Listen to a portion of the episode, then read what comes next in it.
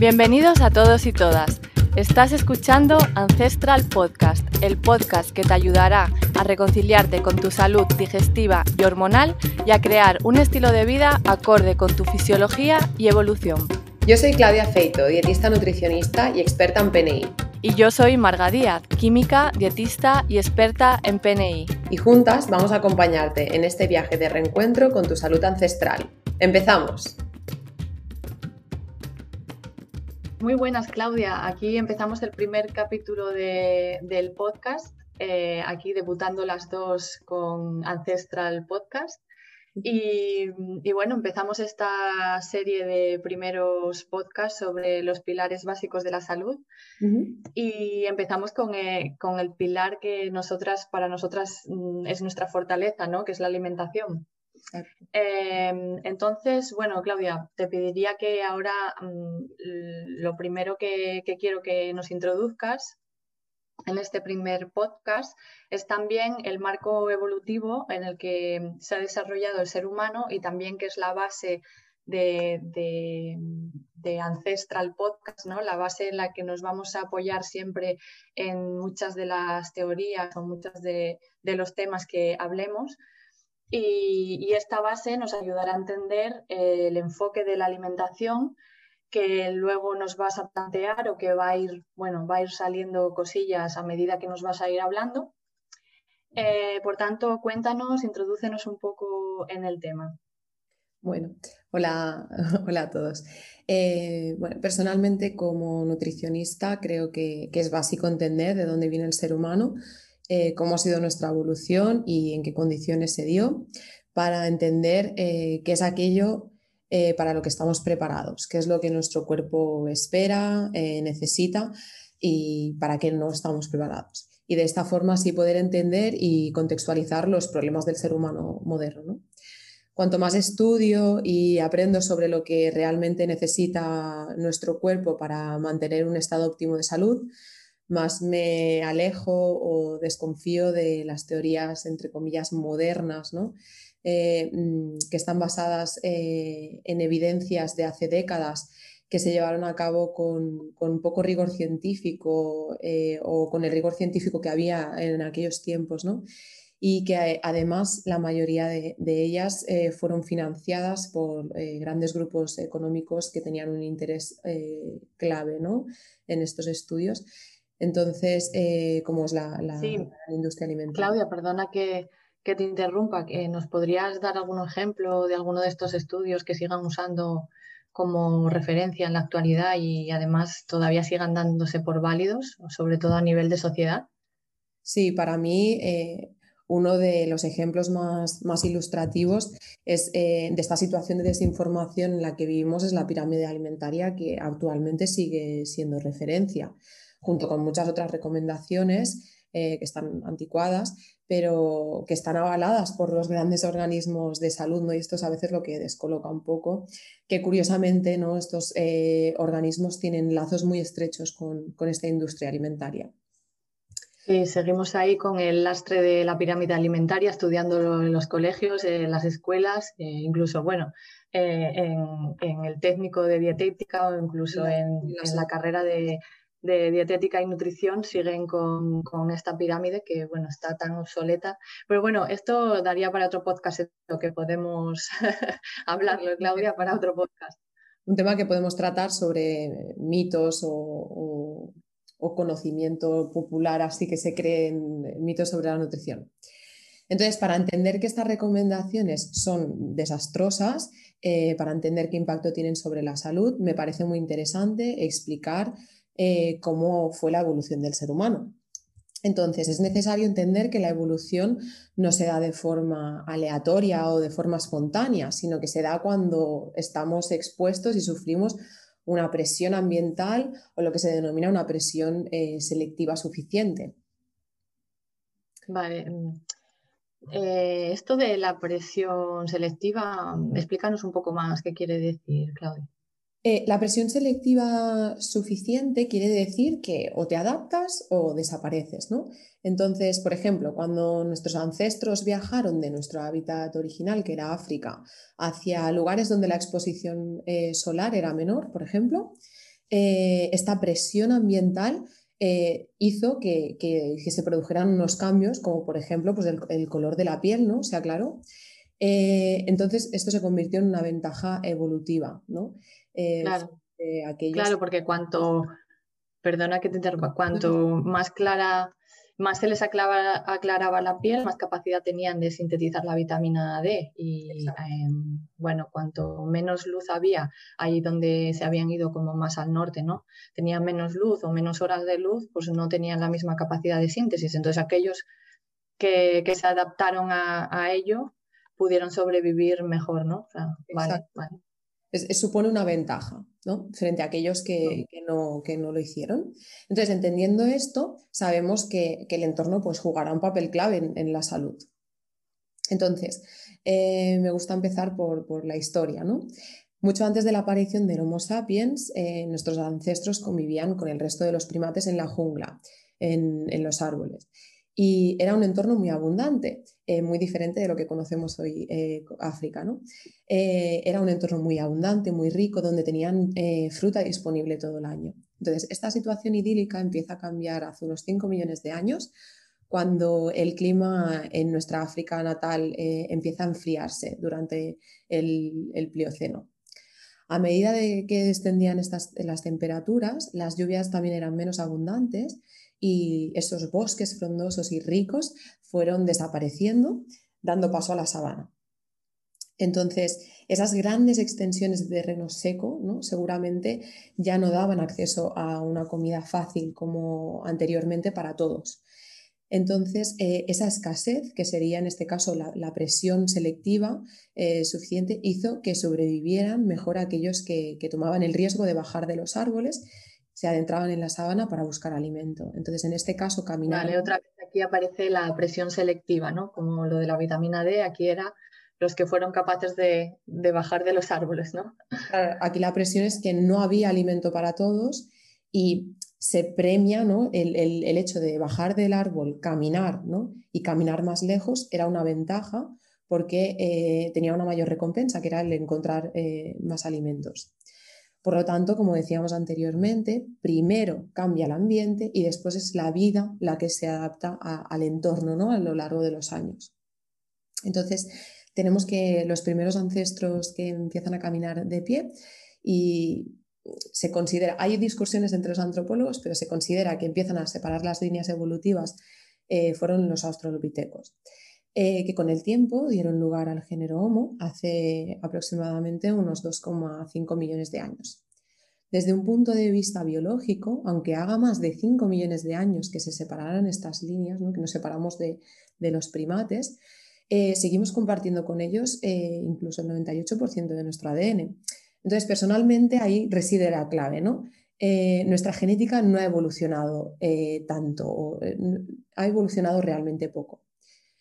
Por lo tanto, parece lógico pensar que, nuestro cuerpo evolucionó para nutrirse de los alimentos que estaban disponibles en la naturaleza. Y la, dieta que nuestros ancestros llevaban, sí que es verdad que cada vez fue más variada, pero lo que incluía eran pues, raíces, semillas, tubérculos y sobre todo todo tipo de alimentos de origen animal, desde insectos hasta los animales más grandes que pudiéramos encontrar, cazar o pescar. Al principio las estrategias de caza eran muy rudimentarias, ¿no? obviamente, los inicios siempre son complicados y se sospecha que en realidad éramos más carroñeros que, cazadores. Eh, dejábamos que los grandes depredadores hicieran su trabajo, ¿no? cazaran y nosotros nos quedábamos con los restos. Esto se sabe porque, de hecho, algunas de las primeras herramientas que, se han encontrado que inventamos para, estaban diseñadas para abrir los huesos. Por lo tanto, sabemos que el tuétano formaba parte de, la dieta de nuestros ancestros. Entonces, estas variaciones en la alimentación eh, condujeron a, ciertas variaciones físicas, ¿no? Que, es lo que nos, separa tanto ¿no? de nuestros primos, los, primates.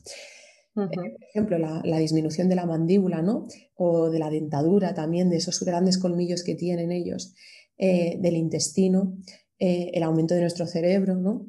La disminución del pH estomacal, se dan una, una serie de, diferencias en, el físico.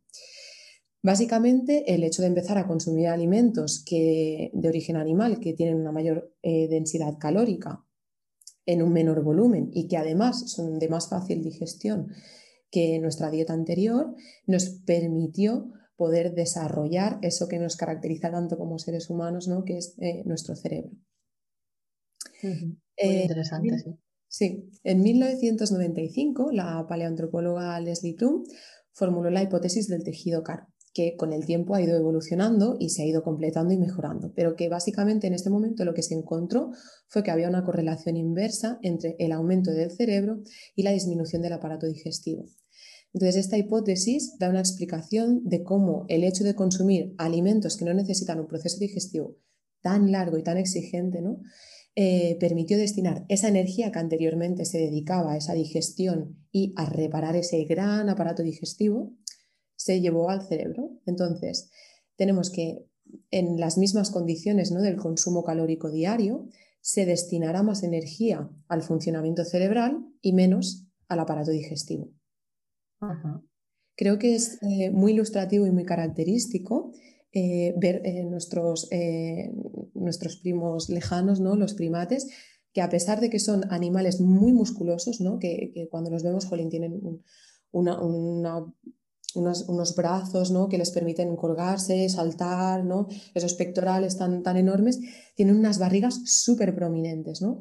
Y estas barrigas son, son así, son tan grandes porque albergan un gran aparato digestivo súper potente. para digerir todas las plantas que comen y gastan mucha energía en ello, cosa que nosotros nos separamos un poco de ahí, ¿no? Por la evolución. Es, es, un aparato digestivo muy costoso, porque las digestiones ¿no?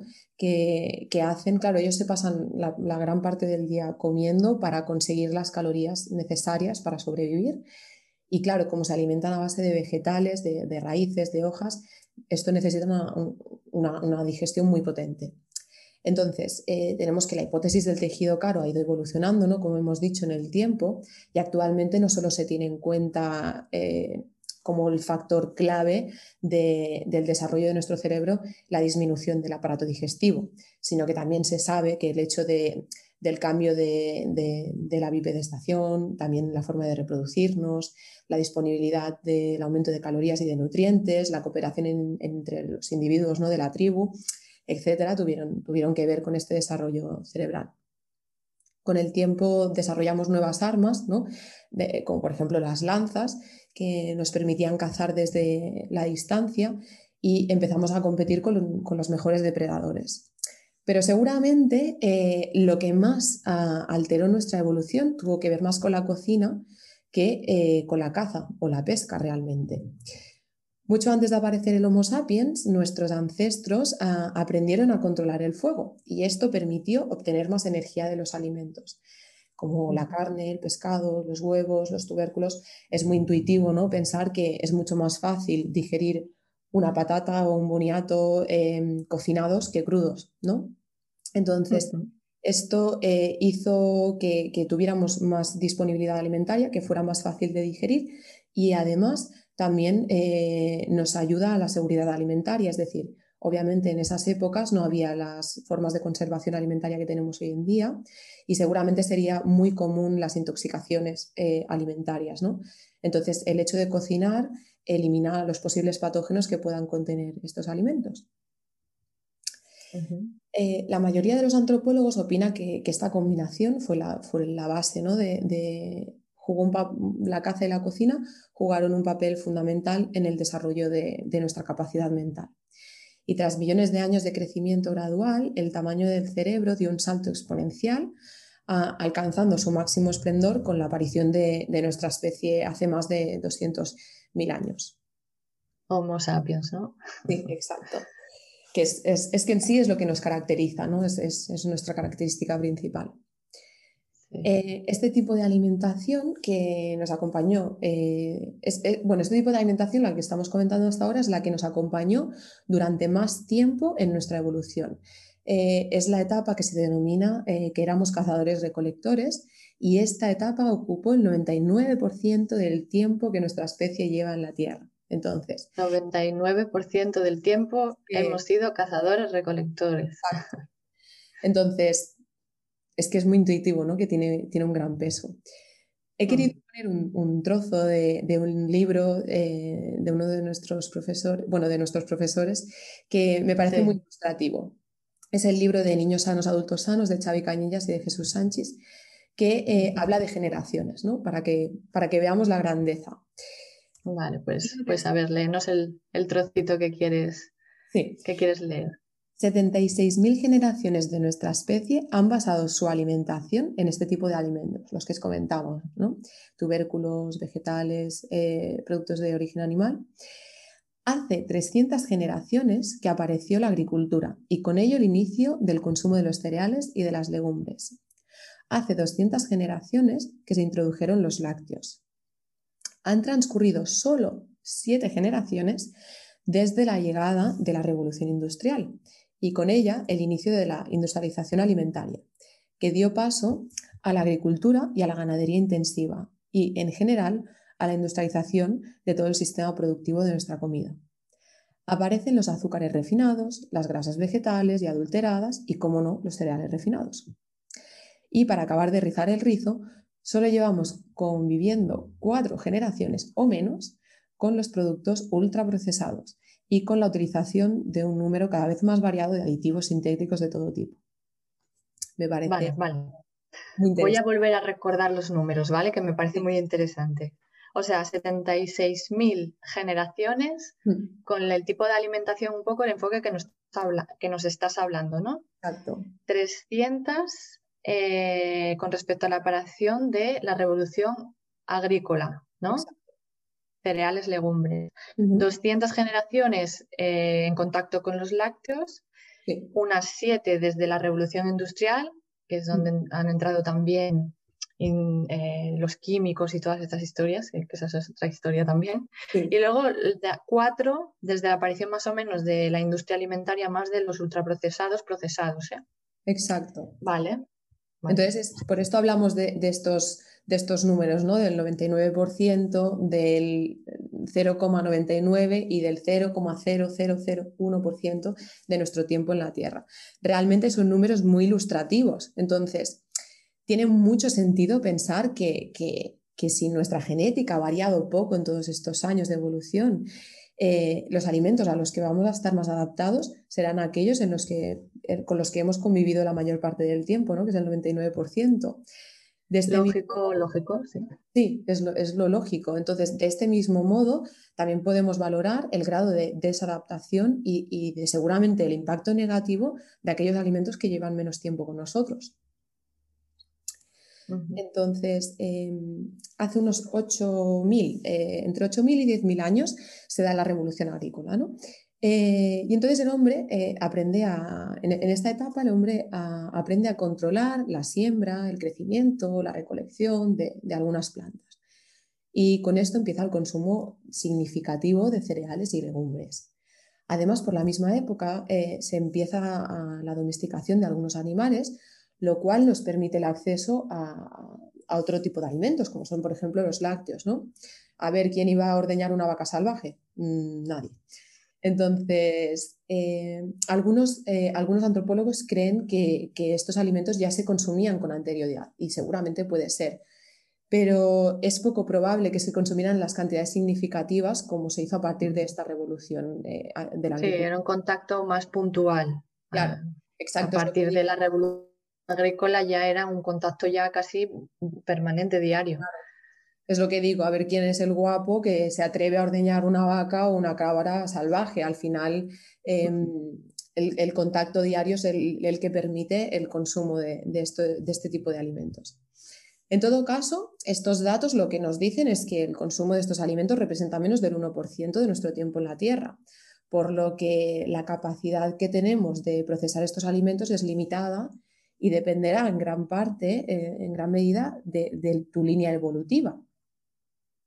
Vale, tu línea evolutiva.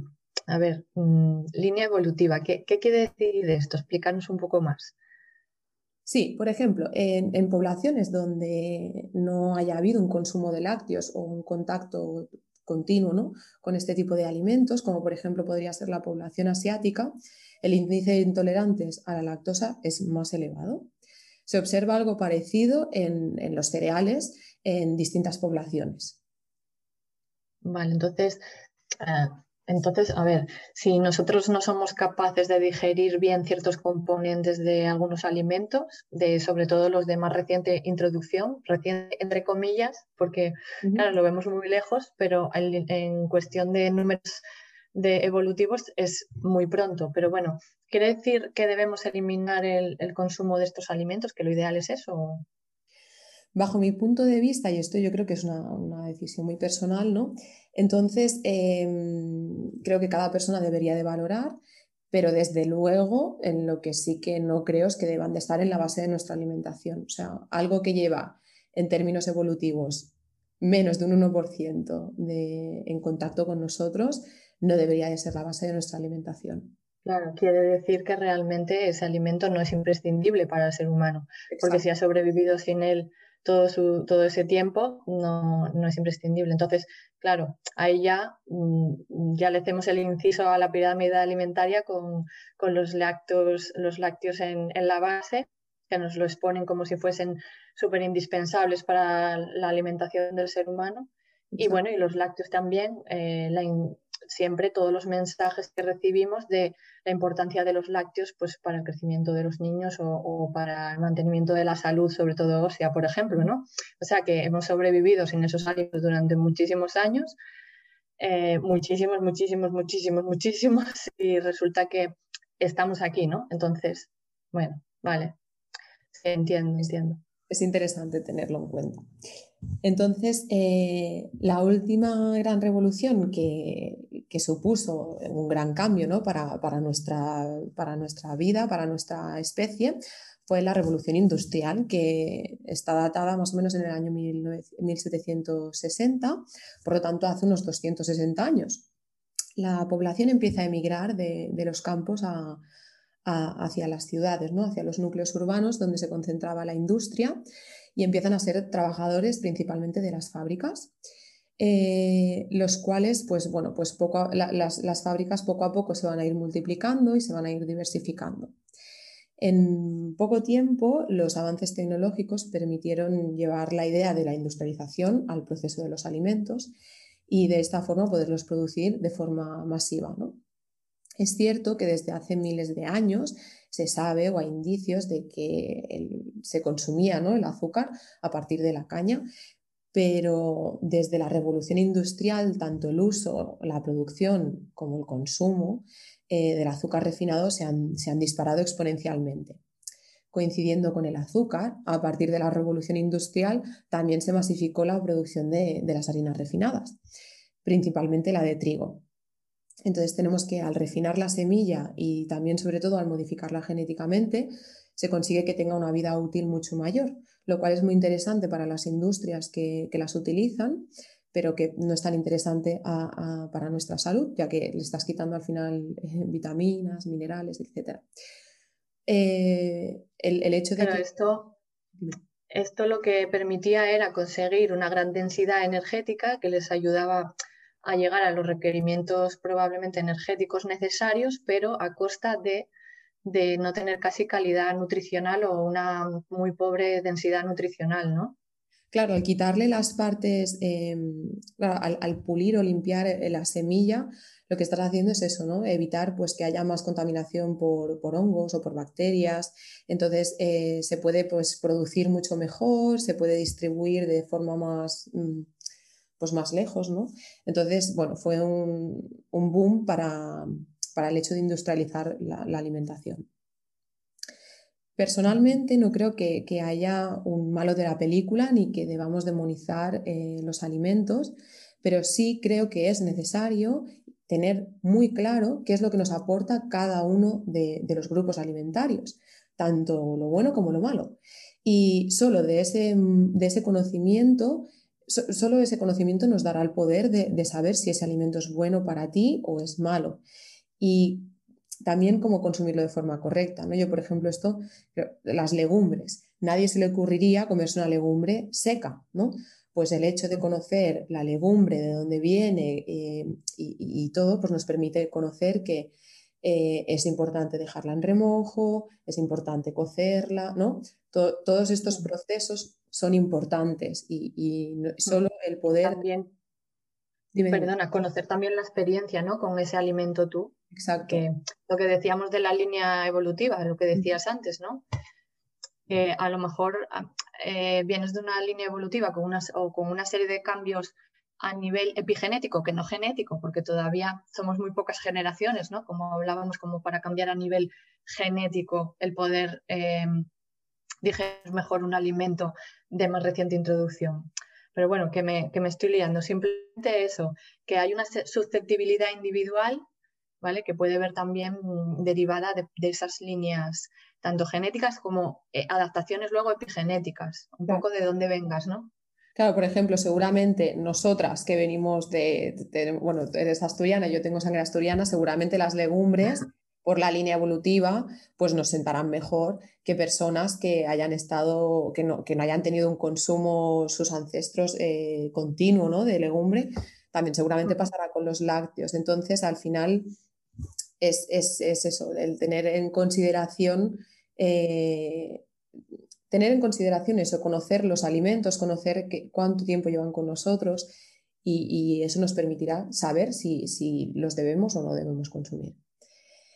Por ejemplo, eh, yo creo que esto, o sea, estamos de acuerdo todos que, yo o sea, considero que consumir un pan, ¿no? que, venga de una semilla de calidad, que haya estado producida y cultivada de una, de una forma sostenible, que no, que no haya estado rociada con químicos, que mm, se haya molido de una forma respetuosa y no mezclándola o utilizando mm, procesos agresivos ¿no? para aumentar su, disponibilidad o, aumentar el volumen. Em, que, se, que, se, elabore este pan con una masa madre, también con una harina de calidad, ¿no? con un agua mineral, em, que se deje fermentar sobre todo, ¿no? las fermentaciones largas que se hornee y que se deje reposar, obviamente no va a ser lo mismo que comer un pan de gasolinera que nos cuesta 30 céntimos y que, se hornea. no y tiene todo este proceso ni la elección de esa materia prima ni nada parecido. Entonces, todos estamos de acuerdo de que obviamente la forma en cómo se cultiva, cómo se recoge, etcétera, etcétera, tiene que ver. Aún así, tengo que decir que yo no creo que esto deba de ser la base de nuestra alimentación. Lo mismo algo parecido pienso que sucede con los lácteos y otros productos. O sea, se modifican los nutrientes, ¿no? Por ejemplo, se les quita la grasa, se le añade químicos como edulcorantes, eh, acidulantes, eh, em, aromas, ¿no? Se añaden azúcares, se refinan eh, y al final el producto que, sale es, un desastre. Como por mm. ejemplo pues un yogur 0% materia grasa, sabor coco, que no lleva ni coco, ni lleva la grasa saludable de la, leche. Al final estás consumiendo. le meten azúcar para hacerlo más palatable, ya que le quitaron la grasa. Como la grasa ya no está, pues las vitaminas liposolubles, como la vitamina A la vitamina D, también se van al traste, por lo tanto, a lo mejor luego las meto sintéticas o no. Y bueno, al final es un producto, no es un alimento. Exacto. Entonces, también, por ejemplo, los zumos de fruta, que están, son a base de concentrados y, que están llenos de azúcar. Y sobre todo para mí es muy, muy representativo también la margarina. ¿no? La margarina es un producto que está hecho a base de aceites vegetales que en temperatura ambiente, ¿no? Yo creo que nadie a temperatura ambiente ha visto un aceite de girasol sólido y de repente nos hacen una margarina que es sólida, ¿no? Y claro, la modificación de estas grasas, ¿no? Las grasas hidrogenadas, pues, pues es un desastre, es un desastre. Entonces, si te parece, voy a ir resumiendo porque me, estoy alargando mucho. Em, Vamos a resumir, a ver, entonces. Eh, entonces, eh, creo que en este punto estaremos todos de acuerdo de que tiene un sentido tener en cuenta nuestra evolución a la hora de elegir nuestra alimentación, ya que como hemos, hemos, hemos dicho, nuestros genes no, han variado tanto a lo largo de esta evolución. ¿no?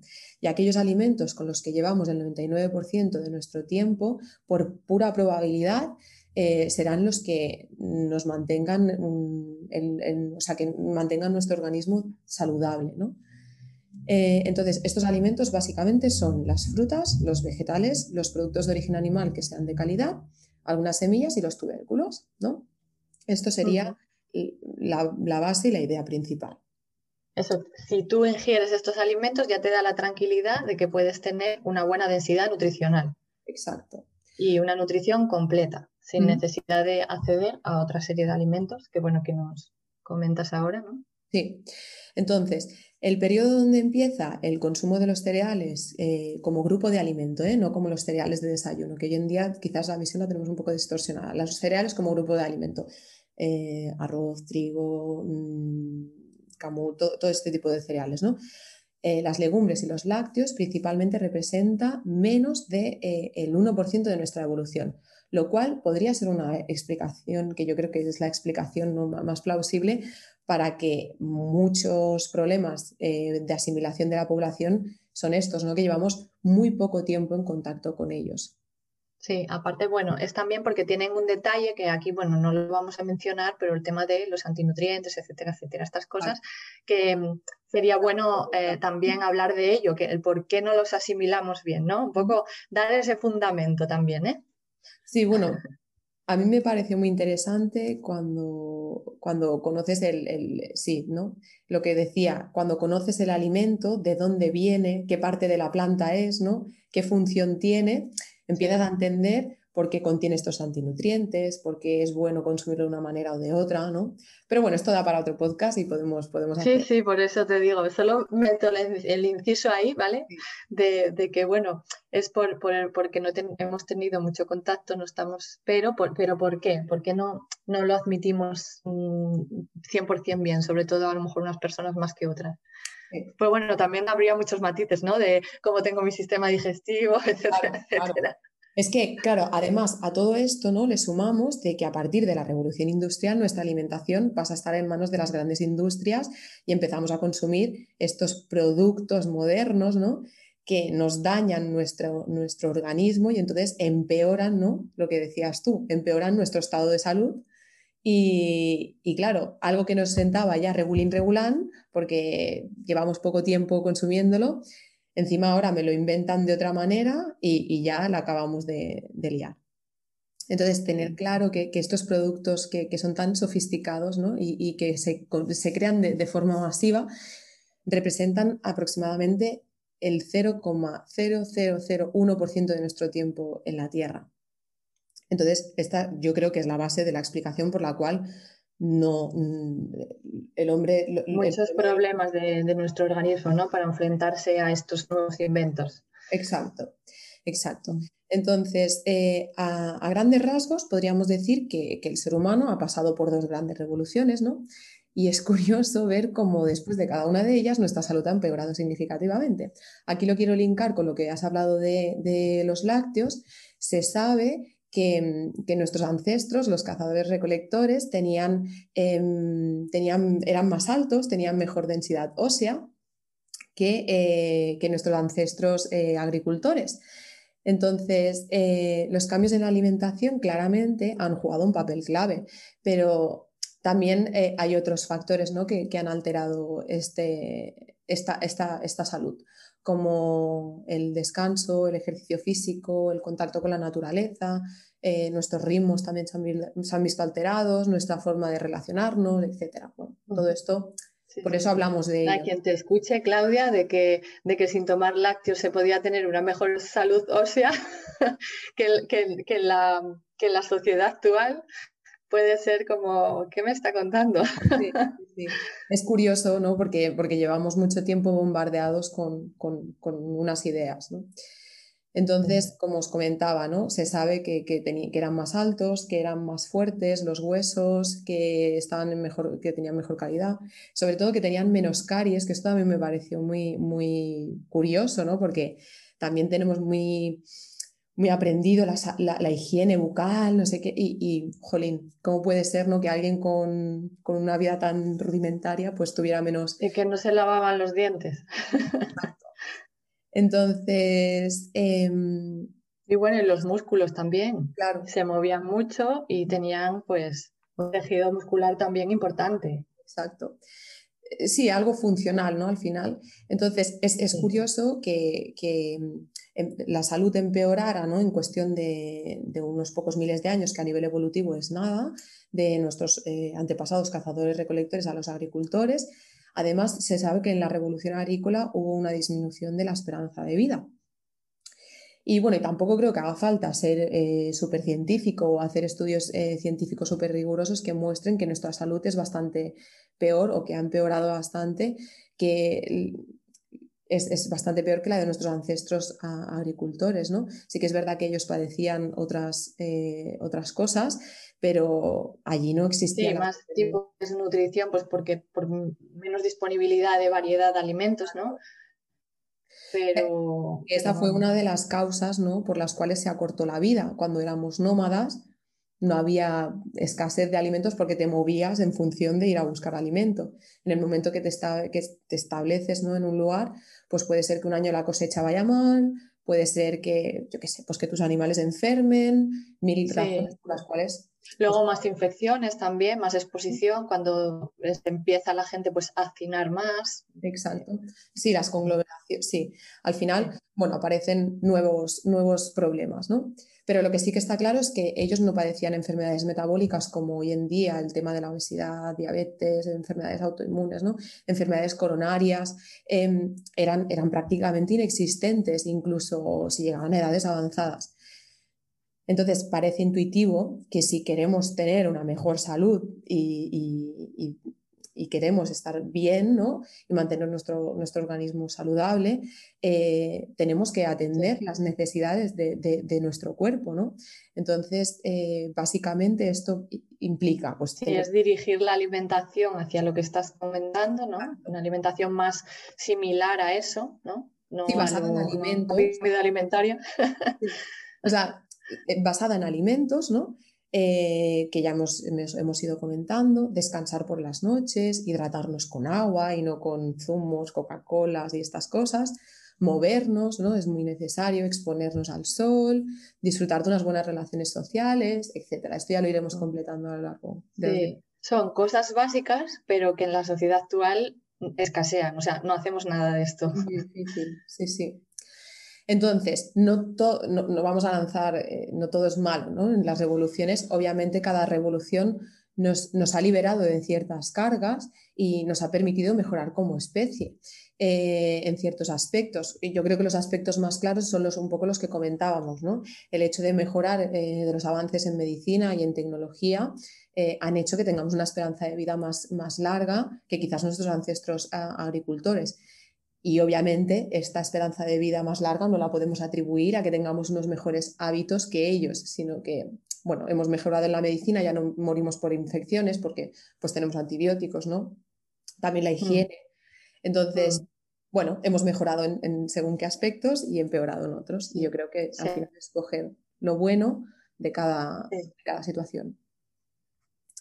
Mm. Entonces, al final mi trabajo como nutricionista, eh, o, sí, lo que a mí me gusta hacer es eh, hacer entender a, las personas ¿no?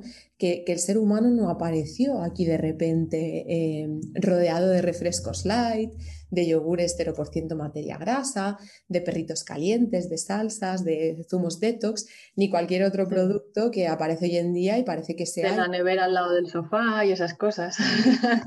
aparecen productos, ¿no? Que, oh, ¿cómo hemos vivido sin esto? Y, de hecho, ¿no? Fue, eso lo que me hizo, lo que me empujó a estudiar más y a informarme más sobre, sobre estos temas, la, profunda inquietud que me ocasionaba cuando yo estudiaba nutrición, ¿no? El hecho de, preguntarme, ¿y cómo vivían, y cómo hemos sobrevivido sin contar calorías y sin cuadrar macronutrientes? ¿O cómo hemos sobrevivido consumiendo leche entera, ¿no? Si es, sin saber ciencia de la nutrición, ¿no? ¿Cómo, es posible? Entonces. Que no sabíamos lo que era un hidrato, ni una proteína, ni, un... Exacto. ni una grasa. Entonces, a mí esto de verdad me, creaba un profundo desconcierto de, de, dónde venimos, que, cómo hemos llegado hasta aquí. Entonces, por eso siempre soy tan, tan, tan insistente en que creo que es fundamental entender la evolución del ser humano para poder ser dueños de nuestra salud y no dejar que nos engañen las industrias que al final lo único que pretenden es vendernos sus productos. ¿no? Esto hay que tenerlo muy claro. Sí, sí, sí, es que es muy importante. Por eso que queríamos hacer pues esta gran introducción sobre nuestra evolución relacionándolo con la alimentación, porque nos parece básico para entender eh, ciertas cosas y para tomar ciertas decisiones ¿no? acerca de nuestra alimentación. O por lo menos plantearnos el darle una vuelta a nuestros pensamientos actuales y hacernos como como pensar, ¿no? Como abrir un poco la mente. Entonces, Claudia, em, ¿tú dirías que existe eh, una alimentación eh, que fuese la correcta, universal, válida para, toda persona, para cada ser humano? Mira, obviamente... directrices, directrices universales, ¿las hay? Obviamente no, no existe, las verdades universales son complicadas, no, existe una única forma de, alimentación que sea la, correcta para todo el mundo. Si observamos las diferentes poblaciones actualmente, para ponerme en la actualidad, si observamos las diferentes poblaciones que todavía siguen consumiendo su alimentación original, ¿no? ancestral, eh, veremos que cada una de ellas es diferente de la anterior. Por ejemplo, no es lo mismo ser una población esquimal, ¿no? Y vivir, eh, soportar esas temperaturas y, ese clima que al final, pues seguramente, bueno, sus dietas son muy altas en grasas y se basa su dieta en, la caza ¿no? de, animales que por ejemplo ser eh, una tribu africana que vives en la sabana, eh, que a lo mejor pues tu consumo es, diferente, ¿no? O vivir en, en, el Ecuador y que tu alimentación se base en frutas tropicales, ¿no? Al final Claro, cada, cada, tribu actual cazadora recolectora, pues eso, aprovecha lo de lo que tiene a mano en el entorno donde se lo que encuentra. está claro en todas estas tipos de, en, en, todos los tipos de alimentación, lo que está claro es que lo que determina en gran parte, en gran medida, el consumo de alimentos es la disponibilidad, ¿no? Y lo que también está muy claro es lo que no consumen. O sea, no se ha encontrado ninguna población eh, de aborígenes que consumieran donuts o Coca-Cola o, estos productos refinados. ¿no? Entonces, hay veces que es más lo que no está que lo que está. Y, bueno, eh, eh, me parece interesante comentar que también hay estudios, ya, hay estudios en las poblaciones indígenas americanas que cuando se introdujeron, claro, pasaron de repente de tener su nutrición ancestral, ¿no? basada en alimentos, a de repente consumir estos ultraprocesados. Y en, pocos años se les fue de madre y, bueno, tenían unas tasas de obesidad altísimas, unas tasas de diabetes tipo 2 altísimas, cáncer, bueno, entonces incluso los... Nosotros, nosotros, la sociedad occidental, entendemos un poco más de adaptación epigenética del, al entorno un poco más, pero estos, claro, al, vivir en, ese entorno y de repente cambiarles de un día para otro, como que no, ¿no? Claro. Yo creo que eh, la clave es el, paso que hicimos nosotros de la revolución agrícola, ¿no? de, bueno, de la revolución industrial, perdón. Al final, estas personas no han vivido esos años, ¿no? Pasas de una nutrición ancestral a consumir ultraprocesados. Entonces, el cuerpo rápidamente reacciona y aparecen esas enfermedades, ¿no? Entonces, yo creo que son mm. estudios muy interesantes porque al final se puede extrapolar a nosotros, ¿no? Nosotros quizás tenemos mm. hemos tenido una exposición más gradual, pero al final vamos al mismo sitio, ¿no? Así que, bueno. entonces nos quedamos un poco con ese último mensaje, que no existe una alimentación universal, que cada uno tiene que buscar un poco la suya, pero tomando un poco como base toda esta información que, acabamos de dar y sobre todo tomando como ejemplo estas tribus cazadoras recolectoras, que hay algunas que solo toman proteína animal grasa, otras más mm, tipo, mm, su dieta es más tipo vegetariana, con menos eh, producto animal. Entonces, claro, y todos están sanos ¿no? y, se encuentran bien. Entonces, claro, no es tanto eh, si mi dieta tiene tan, en los macronutrientes tanto así, asá o de aquella manera, como, como buscar un poco la dieta que a cada uno con la que se encuentre a gusto se sienta bien a nivel digestivo, a nivel de energía y bueno, a nivel de salud en general para, para la larga. Pues genial, Claudia. Un gusto. Pues eh, súper buena toda esta información y esperamos que a todos los que nos escuchen eh, les haya sido de utilidad y bueno, nos vemos entonces en el siguiente podcast. Muy bien, muchas gracias. Chao. ¿Te ha gustado el episodio? Para no perderte ninguno, suscríbete a Ancestral Podcast en tu reproductor de podcast habitual. Si quieres saber más sobre nosotras y nuestros servicios o consultar más artículos relacionados con tu salud digestiva y hormonal, tienes toda la info en nuestra web www.clinicancestral.com. También puedes seguirnos en nuestro Instagram, Clínica Ancestral PNI. Muchas gracias y nos escuchamos de nuevo en el próximo episodio.